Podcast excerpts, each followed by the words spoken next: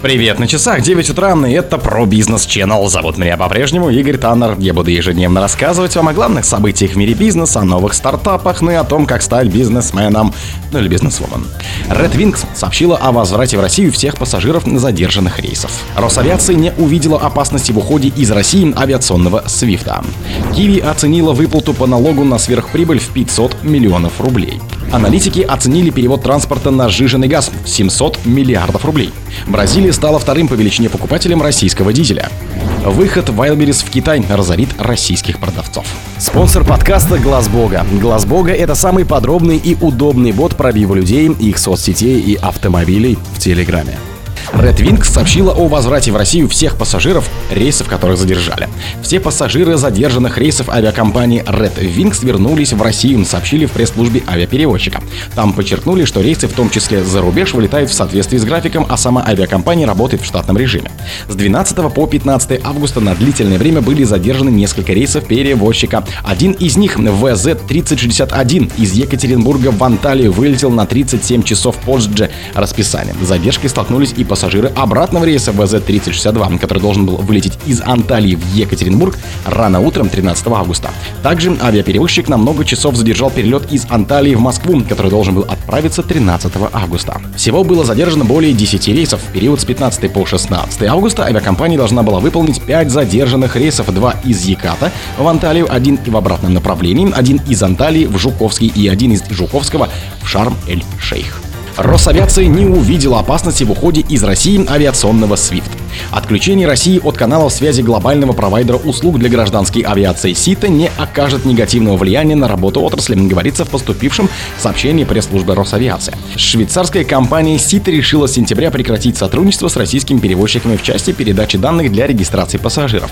Уже с 2022 года российские авиакомпании и аэропорты постепенно внедряют и успешно используют альтернативные каналы связи для других информационных систем, в том числе отечественного производства, заявили в ведомстве.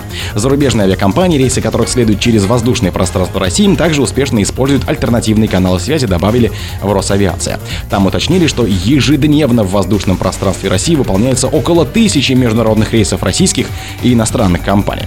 Ранее три источника в одной зарубежной и двух российских авиакомпаниях рассказали, что перевозчики могут столкнуться со сложностями при организации полетов из-за отключения от каналов сита авиационного SWIFT.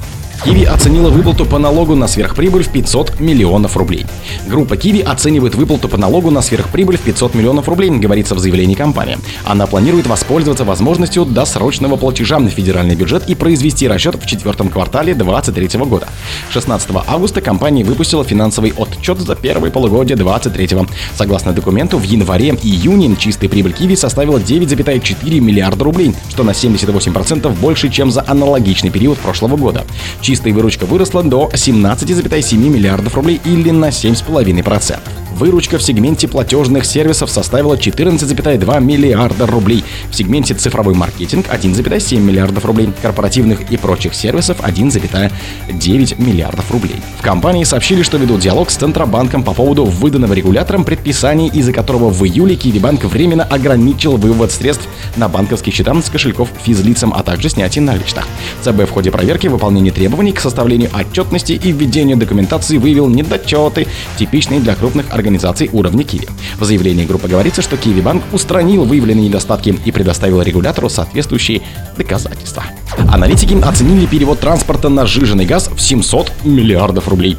Для перевода всего колесного пассажирского транспорта с дизельного топлива на сжиженный природный газ, это, кстати, СПГ, кто не в курсе, потребуется развитие сети газомоторных заправочных станций и инвестиций в размере 700 миллиардов рублей. Об этом говорится в исследовании консалтинговой компании «Яков и партнеры» о перспективах замещения традиционных видов топлива в России к 30 году. На поддержку всей отрасли газомоторного топлива до 2026 года только по линии Минэнерго, не считая поддержки других ведомств, будет направлено около 10 миллиардов рублей, сообщили в пресс-службе министерства. Наиболее обоснованное применение жирного газа для транспорта в магистральных перевозках добавили там. Из-за таких объемов финансирования массовый переход на СПГ будет иметь смысл только для локальных решений, например, для карьерной спецтехники, полагают аналитики Яков и партнеры. Жиженный природный газ в качестве альтернативного вида топлива для транспорта перспективен в России. В стране есть относительно развитая инфраструктура заправок и стоимость газа с существенно ниже, чем на других рынках, отмечает руководитель группы оценки рисков устойчивого развития рейтингового агентства Акра Владимир Горчаков. Но важно полностью вывести этот рынок в легальное поле и решить проблемы безопасности при использовании транспорта на СПГ и самих заправок, добавляет эксперт. Бразилия стала вторым по величине покупателем российского дизеля. Бразилия в августе импортирует рекордное количество российских нефтепродуктов – около 235 тысяч баррелей в сутки. Об этом сообщает Bloomberg со ссылкой на данные аналитической компании Киплир. Это на 25% больше, чем в июле. Таким образом, Россия закрепляется в роли крупнейшего поставщика топлива в Бразилию, формируя новые рынки сбыта на фоне санкций Евросоюза. После введения Евросоюзом в феврале эмбарго на российские энергоресурсы и потолка цен G7 Бразилия резко нарастила импорт. Страна стала вторым по величине покупателем российского дистоплива после Турции, оценило издание.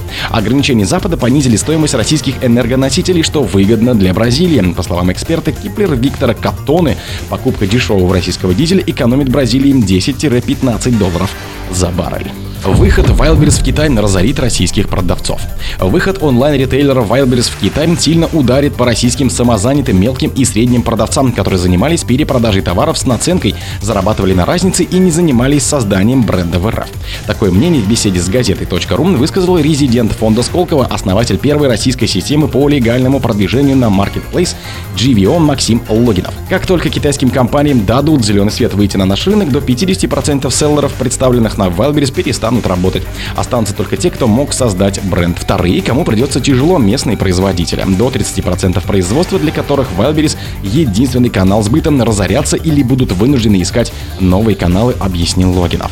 По его словам, российские продавцы просто не смогут выдержать конкуренции с китайскими по соотношению цена-качество. В результате поставщики из КНР вытеснят попросту российских с рынка и займут топ-30 категорий. О других событиях, но в это же время не пропустите. У микрофона был Игорь Таннер. Пока.